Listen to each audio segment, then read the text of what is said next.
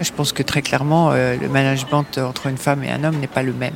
Et je pense que les hommes le reconnaissent aussi. J'ai fait le boulot, euh, je me suis donné les moyens euh, de ce que je voulais. Je me suis jamais posé la question de savoir si j'étais légitime ou pas. J'étais légitime puisqu'on m'avait choisi pour ça. Bonjour, je suis Anne-Cécile Sarfati. Vous écoutez Sentez-vous légitime, le podcast qui met en lumière la réussite des femmes de l'APHP, l'assistance publique Hôpitaux de Paris. Aujourd'hui, je reçois Claire Poyard, qui est professeure d'université et praticienne hospitalière, PUPH comme on dit, au sein du groupe hospitalo-universitaire Centre Université Paris-Cité. Elle est la seule présidente de la commission médicale d'établissement local à la PHP. Elle a 65 ans, trois enfants et même des petits-enfants. Bonjour Claire Poyard, merci d'être avec nous. Bonjour Anne-Cécile. Alors on va rentrer tout de suite dans le vif du sujet. Est-ce que vous étiez destinée à avoir une telle carrière au sein de la PHP Non, pas vraiment. Vraiment pas vraiment. J'ai fait des études de, médecine, puisque j'étais issu euh, d'une famille euh, de parents médecins, issu euh, de la méritocratie, hein, puisque c'était la première génération d'enfants issus d'une famille respective tous les deux modeste. Un père qui était anesthésiste réanimateur et qui est devenu chercheur, un très grand chercheur, et une mère psychiatre. Et donc, euh, j'étais plutôt littéraire. Et par force, euh, je sais pas, non, c'est pas par force, c'est par euh, probablement par conformisme familial? Probablement par conformisme familial, ne sachant pas à 17 ans ce que je ferais de ma vie. J'avais des modèles qui me satisfaisaient et je me suis dit, de toute façon, j'arriverai bien soit en faisant médecine, soit en faisant autre chose, à avoir un métier. Donc j'ai choisi celui-là. On se posait pas trop de questions, hein, puisque vous avez dit mon âge. On était à une époque où euh, l'insouciance était de mise.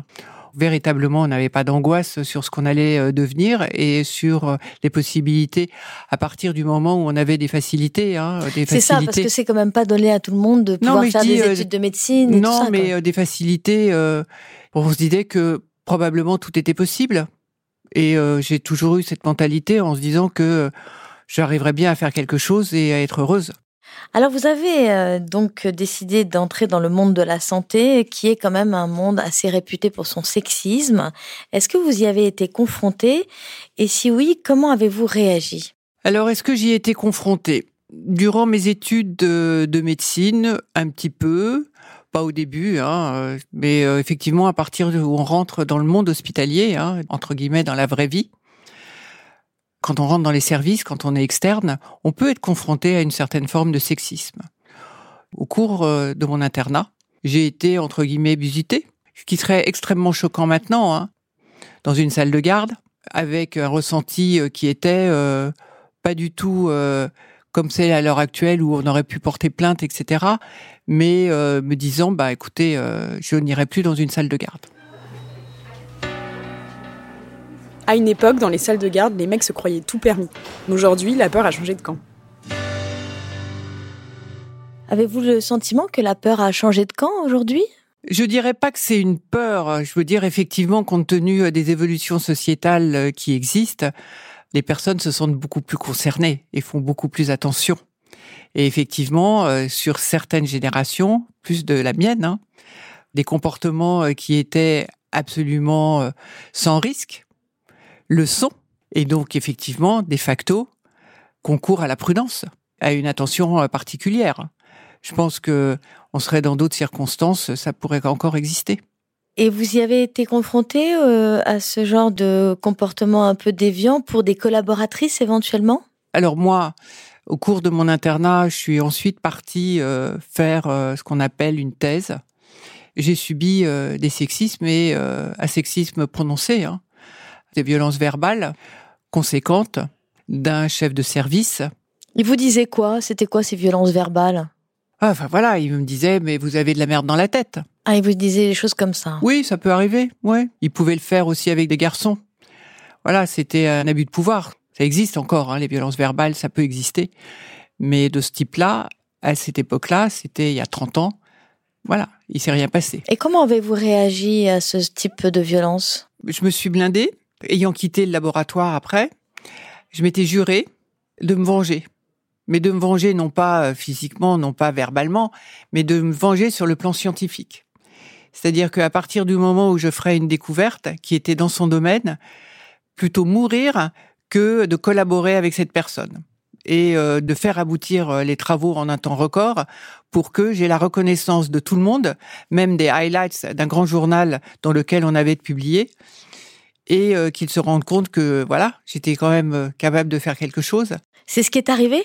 C'est ce qui est arrivé. Ensuite, quand j'étais invité et qu'il était présent, puisque et se glorifier que j'avais été son élève et que c'était grâce à lui que j'en étais arrivé là. Alors effectivement, ça m'a probablement blindé ça m'a probablement forgé euh, d'une certaine façon le caractère, mais je pense que c'est pas des comportements qu'on peut avoir. On peut forger des caractères sans avoir ce type de comportement et cette violence-là. Bien sûr.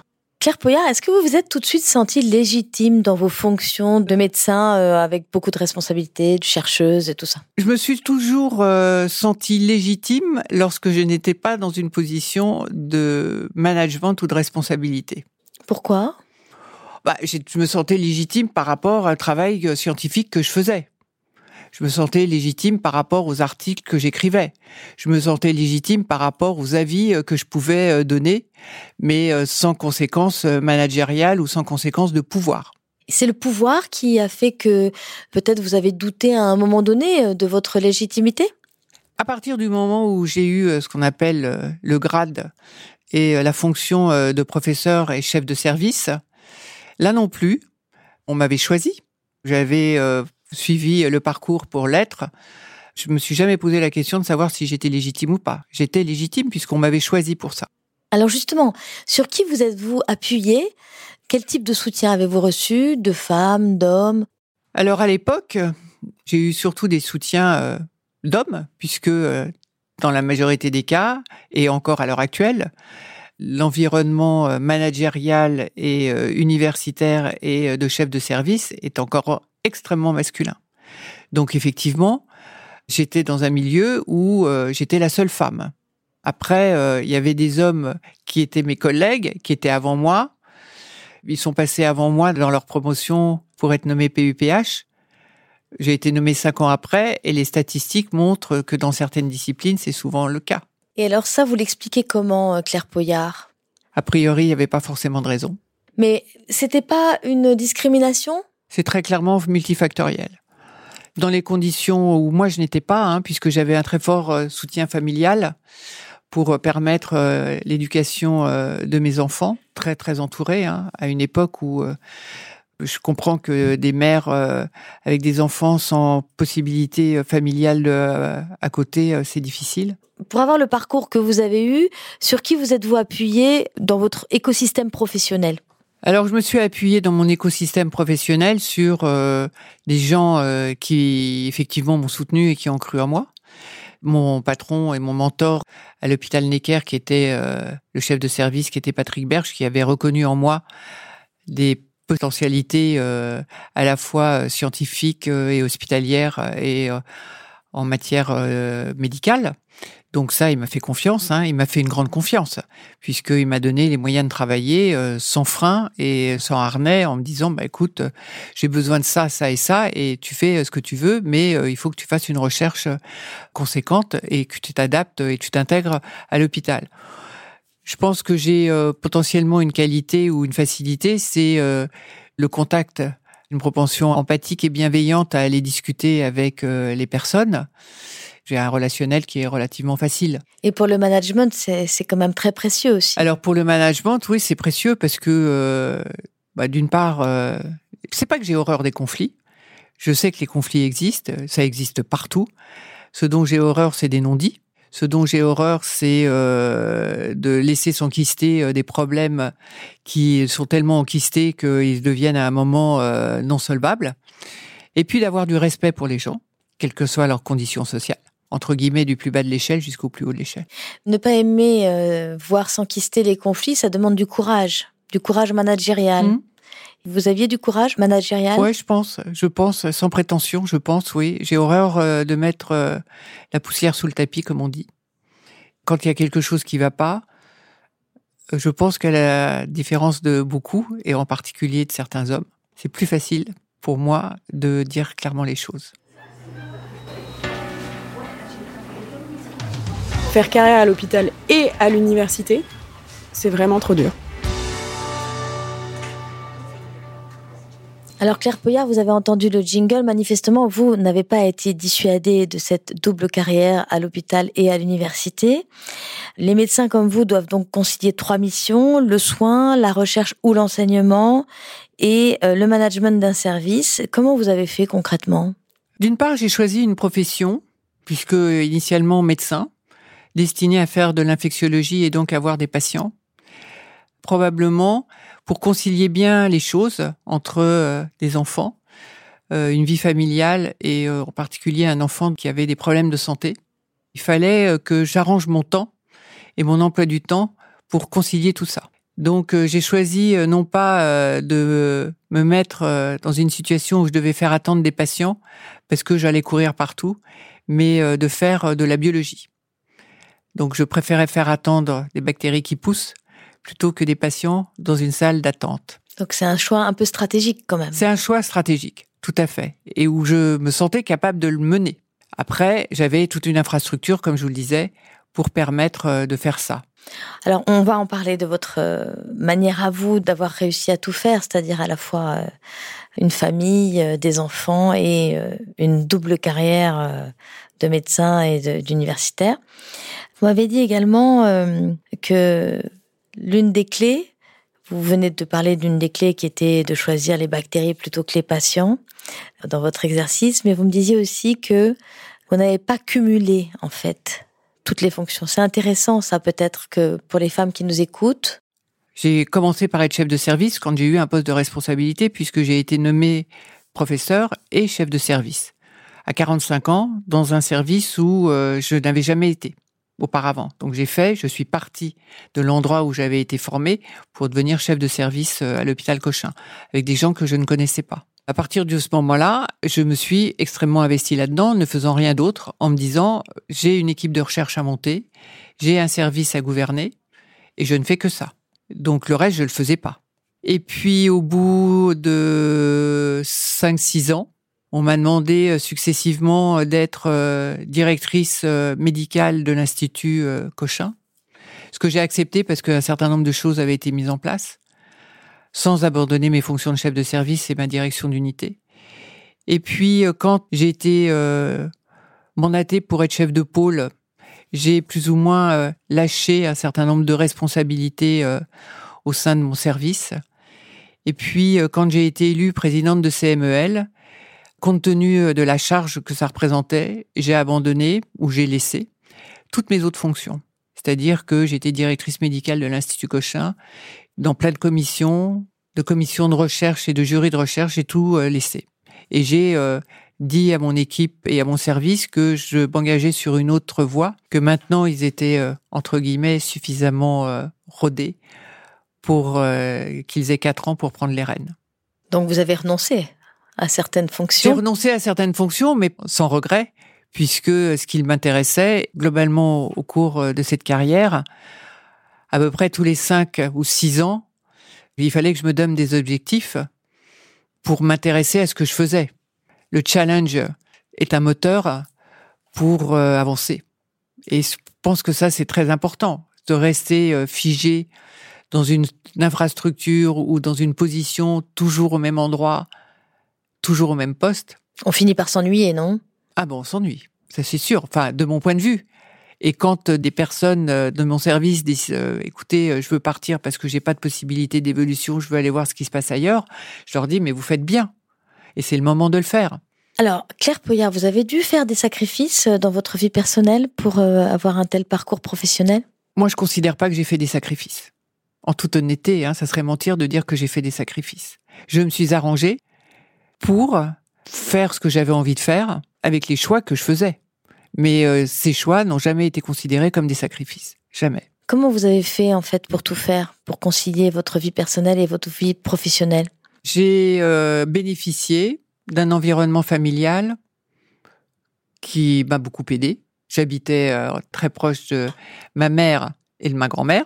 J'ai eu mes enfants très jeunes, puisque je les ai eus au tout début d'internat. Et donc j'avais encore une grand-mère jeune et une mère jeune qui pouvait, même si ma mère travaillait, pouvait s'occuper des enfants. Et donc ça, ça a été, même s'ils allaient à la crèche, ça a été d'un soutien parce que je n'avais pas d'angoisse pour la garde de mes enfants. Ce qui est énorme. C'est fondamental. Je ne me suis jamais posé la question, même quand ils étaient malades, de me dire est-ce que je pourrais aller travailler? Jamais. Vous aviez quand même un enfant euh, avec des difficultés? J'avais un enfant avec des difficultés. Donc là aussi, j'ai fait des choix pour permettre qu'il soit dans les meilleures conditions. Donc euh, très probablement, peut-être de façon inconsciente, hein, j'ai choisi euh, aussi en fonction de ça. Mais je considérais même pas comme des priorités. Je pensais que c'était parfaitement normal. Je l'ai jamais ressenti comme un sacrifice. Au contraire, puisque vu ce qu'il est devenu, je suis ravie. C'est un enfant qui va bien. Ah, c'est un enfant qui va très très bien et qui a un petit garçon qui est très heureux. tant mieux. Y a-t-il une femme qui vous a inspiré dans votre vie professionnelle? J'ai cherché et c'est la honte. Non. Non. La réponse est non. Non. Ben non, parce qu'il y avait que des hommes. C'est ça. Alors un homme Y a-t-il un homme qui vous a inspiré? Oui, il y a des hommes, mais euh, peut-être que je suis beaucoup trop difficile. Non, ou peut-être que tout simplement vous êtes d'une génération où il n'y avait pas de ce qu'on appelle les rôles modèles, quoi. J'ai un patron euh, qui m'a laissé faire euh, ce que je voulais et je lui en suis euh, très reconnaissant pour ça. C'était un bon scientifique, c'était un bon manager. Dans ce sens-là, je lui en suis très reconnaissant. J'ai eu une figure paternelle qui était assez emblématique et qui, d'une certaine façon, m'a très probablement orienté. Alors Claire Poyard, vous avez déclaré que vous feriez tout pour accompagner les jeunes femmes dans leur parcours. Concrètement, comment vous y prenez-vous? Alors, déjà, dans mon service, il y a une majorité de femmes qui vont prendre des responsabilités. Et ce sont des femmes. Donc, de facto, j'ai euh, quelqu'un qui va me succéder, ou deux personnes qui vont me succéder au service, et qui sont des femmes.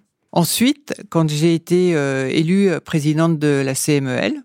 C'est quoi la CMEL La commission médicale d'établissement local, donc qui gère sept hôpitaux, et je suis la représentante médicale élue par l'ensemble des médecins pour euh, être leur représentante auprès de la direction générale, auprès du directeur et de la gouvernance euh, universitaire et hospitalière. Donc, des hommes sont venus me chercher pour ça. Ce sont des hommes. Ce n'est pas moi qui spontanément ai dit je veux être présidente de CMEL. Jamais, jamais, ça ne m'aurait effleuré. Et alors comment vous avez fait pour vous faire élire? Comment j'ai fait pour me faire élire? J'ai fait campagne. Je vous ai dit au début que j'aimais bien le contact humain. Si les gens ne me connaissaient pas, j'avais aucune chance d'être élu. Normal. Donc j'ai fait une campagne, j'ai pris rendez-vous, j'ai pris des listings, j'ai regardé les services, j'ai regardé les responsables, j'ai regardé tout le monde, et puis j'ai pris mon bâton de pèlerin en disant bah voilà, je candidate, est-ce que on pourrait avoir un rendez-vous? Et donc euh, je suis allée voir beaucoup de monde. Vous avez fait le boulot quoi Bah j'ai fait le boulot, euh, bah je me suis donné les moyens euh, de ce que je voulais. Et est-ce que vous avez eu des réactions de surprise autour de vous quand vous avez été élu Là, non, j'ai pas eu de réaction de surprise parce que j'ai été très soutenue. Pour être présidente de CMEL, j'ai été très soutenue et j'avais fait une campagne qui était euh, ce qu'elle était.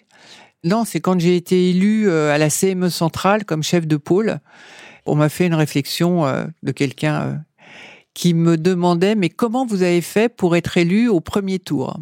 Comment vous avez fait? Puisque tous ces messieurs étaient élus en balotage et moi j'ai été élu au premier tour. J'ai pas osé lui dire. Lui dire quoi? La question était tellement euh, suspicieuse, j'avais envie de lui répondre, mais j'ai couché avec tout le monde. Ah là là, oui. Donc vous voyez quand même qu'il y a un environnement un peu sexiste quand même. Non, mais il était étonné de me voir puisqu'il me le connaissait pas, qui c'est la mutante qui s'est fait élire quoi. Alors que vous aviez juste fait votre travail comme il fallait. Alors que j'avais juste fait mon travail. Non, je m'étais juste donné les moyens d'arriver à mes objectifs. Alors, concrètement, quels conseils vous donneriez aux jeunes femmes pour leur donner envie de prendre des responsabilités et d'évoluer euh, au sein de la PHP Ça, c'est une question euh, qui est compliquée parce que, euh, en fait, de moins en moins de personnes veulent s'impliquer pour le collectif. Les hommes, les femmes aussi, hein. probablement plus les femmes que les hommes. Par exemple, pour avoir une parité complète c'est quand même très difficile encore à l'heure actuelle, mais très probablement lié aussi à la démographie, hein, puisque globalement les directeurs euh, à ces positions-là sont des gens de ma génération et donc sont encore des hommes. je pense que ça changera. Moi, ce que je dis, donc j'ai eu l'exemple pas plus tard que ces dernières semaines, il fallait trouver quelqu'un pour diriger un département médico-universitaire. Et j'ai pensé à des femmes qui étaient euh, professeurs, hein, qui n'étaient pas chefs de service. C'est moi qui les ai appelées. Au début, on m'a dit euh, non, non, non, non, non, non, mais non. Et puis. Euh, Pourquoi on vous a dit non, non, non, non, mais non Parce que elle voulait pas abandonner la recherche. Parce que c'est elle donc qui vous disait non. Ouais. D'accord, c'était pas, c'était pas leur non, non, entourage non, non, ou leur non, chef non, parce que je ne sais quoi. Je, je m'étais fait un point d'honneur à les appeler elles et ne pas appeler leur chef de service, qui était un homme. Non, c'est leur décision. Et après, j'appelais le chef de service. Je ne vais pas prendre un poste à responsabilité dont je ne cautionne ni les directives ni la stratégie. Alors, est-ce que certaines jeunes femmes et jeunes hommes, d'ailleurs, hein, refusent les responsabilités parce qu'ils ne se sentent pas alignés avec les directives de l'hôpital? Euh, Oui, c'est très fréquent. Comment vous réagissez? Ah ben moi, je réagis euh, de façon très pragmatique. Moi non plus, euh, je suis pas forcément euh, complètement aligné avec la politique et la direction médicale, voilà. Mais ce que je leur dis, je leur dis, écoutez, c'est très simple. Soit euh, vous participez et vous participez de l'intérieur et euh, vous apportez votre voix et vous êtes légitime dans le fait d'apporter votre voix et on vous écoute et ça peut faire avancer les choses. Et euh, de toute façon, la vie, elle est faite de compromis et qu'à partir du moment où on fait une politique de la chaise vide, ça ne marchera pas. Donc je pense qu'il faut mieux être à l'intérieur que à l'extérieur. Et je pense que vous avez toute votre place pour le faire. Vous arrivez à en convaincre quand vous J'arrive à en convaincre, ouais. Mm. Vous avez un peu de recul euh, J'ai un peu de recul parce que la CMEL que j'ai animée et que j'espère continuer était paritaire, complètement paritaire, hein, dans les fonctions managériales des commissions. Et là, euh, je me pose même plus la question si ça va être paritaire ou pas. S'il y a des femmes qui veulent s'investir, et eh ben elles s'investiront. Et donc, du coup, est-ce que vous avez le sentiment que le fait qu'il y ait plus de femmes mm. permet de peser sur justement ouais. et puis, la stratégie, tout ça je pense qu'effectivement, il y a un certain nombre de choses qui vont changer, hein, dont euh, beaucoup ont pris conscience, hein, qu'ils soient des hommes ou qu'elles soient des femmes, hein, puisque la crise du Covid est passée par là, la crise sanitaire que l'on observe avec euh, la fuite du personnel paramédical, hein, des infirmières, des aides-soignantes, etc., qui sont majoritairement des femmes, hein, qui, compte tenu des conditions de travail, compte tenu euh, de femmes euh, en situation parentale isolée, compte tenu euh, des salaires, compte tenu de la distance par rapport à leur lieu de travail, avec des hôpitaux au centre qui habitent à 45, qui tapent deux heures de transport, fait en sorte que les choses changent. Et là, on a besoin des femmes aussi, et des hommes. Est-ce que vous pensez que plus de femmes à l'hôpital dans les fonctions à responsabilité va faire changer l'hôpital dans le bon sens? Au début, j'étais pas forcément convaincue, mais là, euh, depuis que je suis à ce poste-là, je pense que très clairement, euh, le management entre une femme et un homme n'est pas le même. Et je pense que les hommes le reconnaissent aussi. Et je pense que ça fera évoluer les choses, très clairement parce que c'est une façon différente de faire. Parce que c'est une façon différente de faire, parce que euh, certaines ont eu euh, des responsabilités multiples, compte tenu euh, des situations familiales, compte tenu des enfants, compte tenu des charges annexes, qui encore à l'heure actuelle incombent beaucoup aux femmes. Bah, on voit un peu des fois les choses de façon différente. Merci Claire Poyard. Merci. Merci d'avoir écouté Sentez-vous légitime et rendez-vous dans un prochain épisode avec une autre femme formidable.